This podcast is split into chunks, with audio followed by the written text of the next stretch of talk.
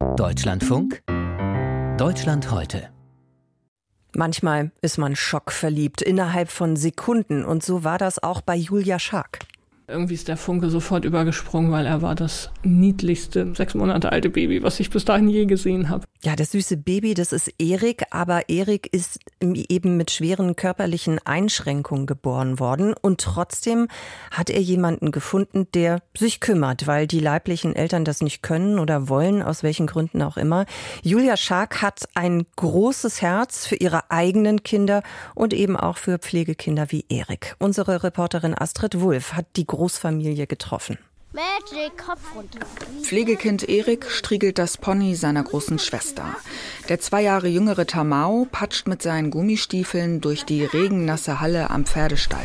Tamao, jetzt geh nicht durch die Pfützen. Als Julia Schark Erik mit etwa einem halben Jahr in einem Krankenhaus in Thüringen kennenlernte, musste er noch beatmet werden und wurde mit einer Magensonde ernährt. Also bei Erik äh, brauchten wir uns äh, um den Kindergarten eigentlich keine Gedanken machen, ähm, weil er eben unter einem palliativen Herzfehler leidet und jetzt ist er in der zweiten Klasse und hat eine große Klappe.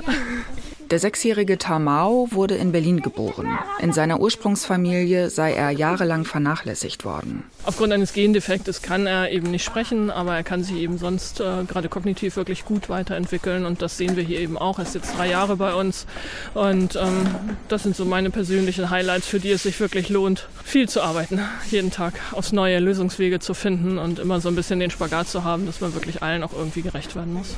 Vor über zehn Jahren sagte ihr eine Nachbarin, die beim Jugendamt arbeitete, ihr macht das so toll mit euren drei Kindern, ihr wärt perfekte Pflegeeltern. Julia Schark hat ein Herz für Kinder mit Behinderung, sagt sie, und die Familie hatte Platz im Haus. Also wagten sie es und nahmen ein anderthalb Jahre altes Mädchen mit fetalem Alkoholsyndrom auf.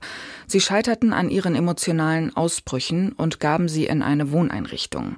Die schlimmste Niederlage ihres Lebens, sagt Julia Schark, und zugleich die richtige Entscheidung. Dort ist eine kleine Gruppe, ähm, wo zwei Erzieher da sind, die auch Feierabend machen können, also die auch in den Grenzensetzungen zum Beispiel eine ganz andere Ruhe, eine ganz andere Zeit mitbringen können als ich das kann. Es ist einfach ein professionelles Setting und davon hat sie sehr profitiert. Heute ist sie Teenager. Mit dem Mädchen hat die Familie nach wie vor Kontakt. Danach kam ein Junge, dessen Eltern beide eine geistige Behinderung haben, der selbst aber gesund ist. Dann suchte die Zeitschrift des Bundesverbands behinderter Pflegekinder per Annonce nach Pflegeeltern für einen Jungen mit komplexem Herzfehler und nur einer funktionierenden Niere, Erik. Irgendwie ist der Funke sofort übergesprungen, weil er war das niedlichste sechs Monate alte Baby, was ich bis dahin je gesehen habe irgendwie. Dann kam noch Tamao dazu, der heute Sechsjährige mit dem Gendefekt.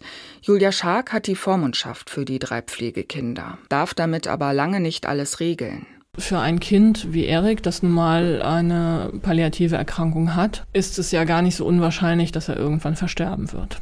Ganz streng genommen ist es so, dass ich aber nach dem Tod noch nicht mal den Bestatter beauftragen dürfte, das Kind von hier zu Hause abzuholen, weil ich einfach rein rechtlich mit dem Eintreten des Todes nicht mehr dafür zuständig bin. Einerseits die Liebe zu den Pflegekindern, auf der anderen Seite Behördenstress, der ständige Kampf um Leistungen und die Frage, wer eigentlich zuständig ist, Jugendamt, Sozialamt oder die Krankenkasse. Eine Gesetzesreform sieht künftig das Jugendamt als zentralen Ansprechpartner vor. Julia Schark ist froh darüber. Die Zusammenarbeit mit den Jugendämtern vor Ort laufe gut. Kerstin Held, Vorsitzende des Bundesverbands behinderter Pflegekinder, befürchtet dagegen die völlige Überforderung der Jugendämter und dass man individuellen Bedürfnissen der Kinder und Pflegeeltern nicht gerecht werde. Einen Einheitsbrei herzustellen für eine so hohe Diversität, das kann nicht funktionieren. Inklusion bedeutet nicht Gleichmacherei. Immerhin soll es künftig vom Verband geforderte Verfahrenslotsen geben, die Pflegeeltern bei der Betreuung beratend zur Seite stehen sollen. Kerstin Held vom Bundesverband behinderter Pflegekinder ist sich sicher, in vielen Fällen sind Pflegefamilien für Kinder mit Behinderung Behinderung die bessere Alternative zu einer Einrichtung, einem Heim oder der Intensivstation eines Krankenhauses. Es gebe aber zu wenige Familien, die diese Kinder aufnehmen würden. Offizielle Zahlen gebe es nicht. Schätzungsweise 15 Kinder mit einer Behinderung kämen auf eine Familie. Und der Bedarf steige an, auch weil die Möglichkeit, Kinder in Pflegefamilien zu geben, immer bekannter werde. Es gibt Menschen aktuell, die bei uns anrufen und sagen, ich bekomme ein Kind mit Down-Syndrom. Haben Sie eine Pflegefamilie, dann treibe ich nicht ab. Pflegemutter Julia Schark glaubt, wäre es auch bekannter, wie erfüllend das Leben mit Pflegekindern mit Behinderung trotz aller Herausforderungen sein kann, würden es sich auch mehr Eltern zutrauen. Die Kinder, die wir jetzt hier in unserer Familie haben, das sind ja schon die Kinder für die Fortgeschrittenen. Aber es gibt definitiv auch Kinder, die, ja, die sich einfach freuen. Ich sag mal ganz platt, einfache Kinder. Astrid Wulff über Pflegefamilien, die Kinder mit Behinderungen aufnehmen.